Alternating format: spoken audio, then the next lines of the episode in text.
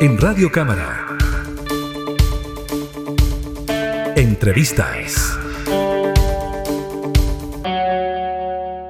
Presidente Gabriel Boric inició una gira por la región de Arica y Antofagasta. En esta eh, visita que realizará el mandatario, uno de los temas en los cuales pretende centrarse será el manejo y control de la delincuencia. Para conversar sobre este viaje que realiza el presidente de Chile a esta región, nos encontramos con uno de los representantes en la Cámara de este distrito, del Distrito 1, el diputado Enrique Lee Flores, quien se encuentra justamente en la región y a quien le consultamos eh, y lo saludamos también por darnos este espacio de conversación y queremos consultarle cómo evalúa, diputado, esta visita del primer mandatario. Bueno, por cierto que lo encontramos muy positivo. Siempre es bueno que el presidente de la República se acerque a los territorios. Es la primera visita que tiene el presidente Boris a la región de Arica y Parinacota y por cierto valoramos mucho que se haga presente y al mismo tiempo también agradecemos la invitación que nos ha hecho. Llegamos esta mañana justamente con la comitiva presidencial desde Santiago. Diputado, em, para dar un poquitito de contexto a, esta visita del presidente, ha sido un, inicio de año complejo para la región. Han habido desde hace mucho tiempo, pero también a comienzo de este año, eh, hechos bastante eh, complejos para la comunidad en torno al tema migratorio. Han habido también eh, algunas manifestaciones ciudadanas en este entorno. Es un tema que viene afectando a la región desde hace bastante tiempo y que hasta ahora ha tenido diferentes políticas, ¿no? hay formas de manejo, estados de excepción, eh, tratar de ver de qué manera esto se puede regularizar. ¿Cómo siente usted que esta eh, administración está tratando de hacer un, un manejo, una gestión distinta? Bueno, la verdad es que toda la macrozona norte ha sido muy afectada con este descontrol migratorio. Y la consecuencia de eso está a la vista de todo. Hay un aumento en la trata de personas, hay un aumento del tráfico de drogas, hay más delincuencia, hay más violencia, han aumentado el número de homicidios justamente en manos de personas de nacionalidades eh, extranjeras, ¿no? Y por lo tanto es un tema que nos aflige muchísimo. Somos súper honestos en manifestar que esto no es un problema que nace con el gobierno de Boris, esto se viene arrastrando de mucho tiempo atrás, eh, incluso anterior al del propio gobierno anterior del presidente Piñera. Y por cierto que hay distintos enfoques. Nosotros lo que pedimos acá como representante de la ciudadanía es que se ordene la migración. No podemos ser una puerta de entrada sin ningún control. Hoy día los pasos fronterizos prácticamente en nuestra región son toda la línea de frontera. Nuestra región no tiene eh, eh, una eh, separación geográfica que impida eh, el paso eh, de las personas. Más bien tenemos una frontera plana que es muy fácil ingresar a nuestro país caminando incluso. esperamos que en esta visita al presidente Boris se den a conocer políticas migratorias más elocuentes, más contundentes. Y por cierto que lo que nosotros queremos es que al menos haya un control de identidad de las personas que entran. Han entrado personas que tienen antecedentes penales, han entrado a Chile reconocidos sicarios de otros países, por lo tanto tenemos que ponerle un punto final a eso. La Policía de Investigaciones y Carabineros de Chile y Fiscalía Regional han dado muestras de su efectividad. Hace pocos días atrás eh, detuvieron a varios integrantes de una reconocida banda criminal y lo que nosotros hoy día esperamos es una eh, gestión, una señal política de que el gobierno también va a seguir en esa línea para ponerle fin a el aumento de la delincuencia, la violencia y los homicidios en la macrozona norte. Claro, eh, usted señalaba eh, la función que se ha ido desempeñando en este tiempo para poder controlar esta crisis, esta situación que se ha visto en la región de Arica y Parinacota. Y en ese punto de vista, diputado, ¿Qué es lo que faltaría? ¿Faltaría una mayor dotación de personal en la zona para poder hacer mejores controles fronterizos, entendiendo también, eh, tal como usted señalaba, la realidad geográfica de la zona, eh, una mejor capacitación, un mejor desempeño de inteligencia para poder eh, ir haciendo seguimiento de aquellas personas que buscan ingresar a nuestro país, no con un afán de alcanzar una condición mejor de vida, sino que justamente fomentar delincuencia o fomentar agrupaciones que no favorecen en el bienestar de los demás, ¿qué, ¿cuál sería, eh, usted considera que sería el foco principal? Bueno, son, varios focos. Primero, hay que entender de que nuestra frontera eh, normal, digamos, donde hubo un control fronterizo, estaba cerrado por temas de la pandemia. Por lo tanto, todo el flujo migratorio estaba por pasos no habilitados. Y por cierto que hay junto a personas que buscaban venir a un mejor futuro, a buscar fuentes laborales, a cuidar su familia, también se infiltraban los grupos criminales. Era difícil de distinguir unos de otros. Hoy día, con la apertura de la frontera, por cierto que todo el, flujo que exista por los eh, pasos no habilitados, ya la policía y las fuerzas de orden podrán suponer de que se trata de personas que no vienen a trabajar, no vienen a buscar mejores perspectivas, sino que más bien vienen a delinquir.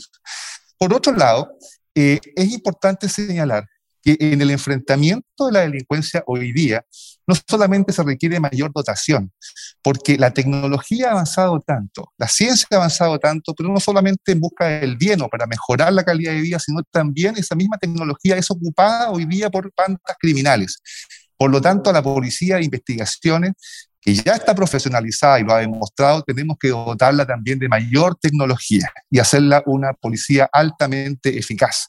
Y por cierto que también requerimos del apoyo de la Policía Internacional. Interpol tiene que estar trabajando en su oficina de los distintos países para identificar este flujo de estas bandas criminales que en otros países están debidamente identificadas y que, por cierto, que con una buena coordinación va a ser mucho mejor el trabajo diario.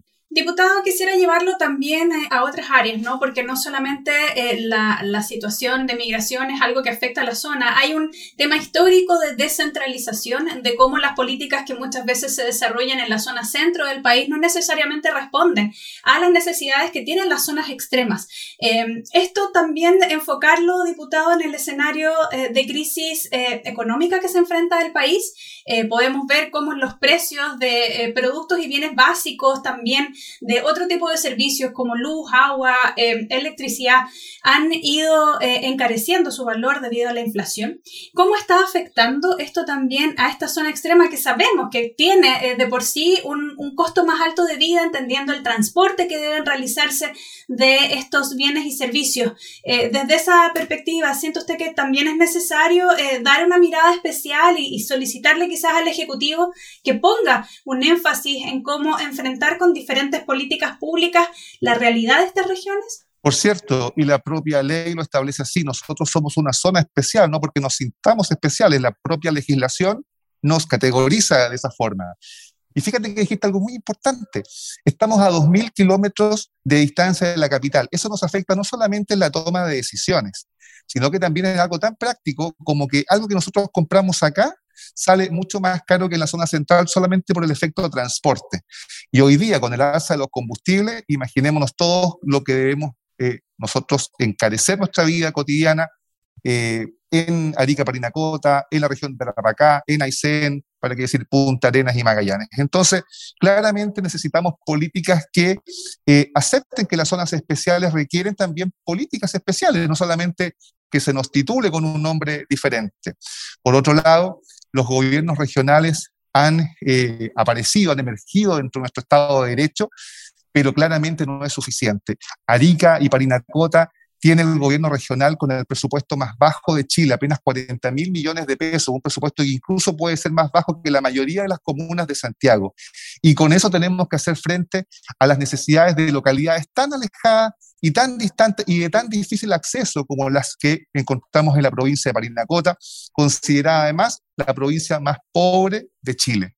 Entonces, es por eso que esta visita del presidente la valoramos, la, valoramos con, con, con, mucho eh, énfasis, porque es la mejor manera de que un gobernante pueda tomar las mejores decisiones. Ahora, es importante que el presidente no solamente escuche a sus secretarios regionales ministeriales, que no solamente escuche al gobernador, sino que también escuche a los representantes políticos de, de la región, del territorio. Y en ese sentido, nuevamente valoramos que nos haya convidado expresamente a todas las actividades, aún siendo un diputado de oposición. Por cierto que vamos a contribuir y vamos a colaborar entregándole al presidente todos los datos y toda la información que disponemos para que en conjunto podamos encontrar las mejores soluciones. Diputado, si nos puede contar justamente cuáles son esas actividades que más o menos tiene eh, usted planificado eh, poder acompañar al presidente y que se van a estar desarrollando también en estos días en la región de Arica y Parinacota. Bueno, por lo pronto hay actividades eh, en los control fronterizo Chacayuta. Reconozcamos a este control como uno de los que tiene el tráfico más alto dentro de Chile. Por otro lado, está la ministra de Bienes Nacionales, Javiera Toro, que también acompaña a la comitiva y que va a hacer una, un trabajo informativo hoy día en la plaza principal frente a la Catedral San Marcos.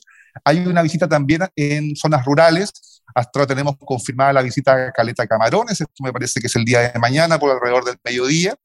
Y tenemos actividades también como la entrega de viviendas y del consultorio CEFAM en un sector bastante populoso eh, de Arica y Parinacota. Así que eso, entre otras actividades, también entiendo que hay algunas de carácter reservado que ya nos lo van a comunicar en relación al tema del enfrentamiento de la delincuencia por lo tanto, hay una nutrida actividad. El presidente va a estar hasta el día jueves y el día jueves precisamente se cierra con eh, la reunión de un comité de seguridad de nivel nacional que va a operar aquí en Arica, donde va a participar las altas jefaturas de la Policía de Investigaciones, de Carabineros de Chile, etcétera. Muchas gracias, diputado Enrique Lee, que desde la región de Arica y Parinacota nos comenta sobre esta visita que se encuentra realizando el presidente Gabriel Boric en la zona y que va a contemplar una serie de actividades entonces por estos días. Que esté muy bien y mucho éxito en todo ese trabajo en terreno. Muchas gracias, buen día, saludos. Hasta luego.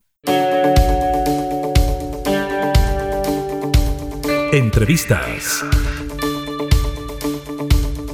en Radio Cámara. Thank you.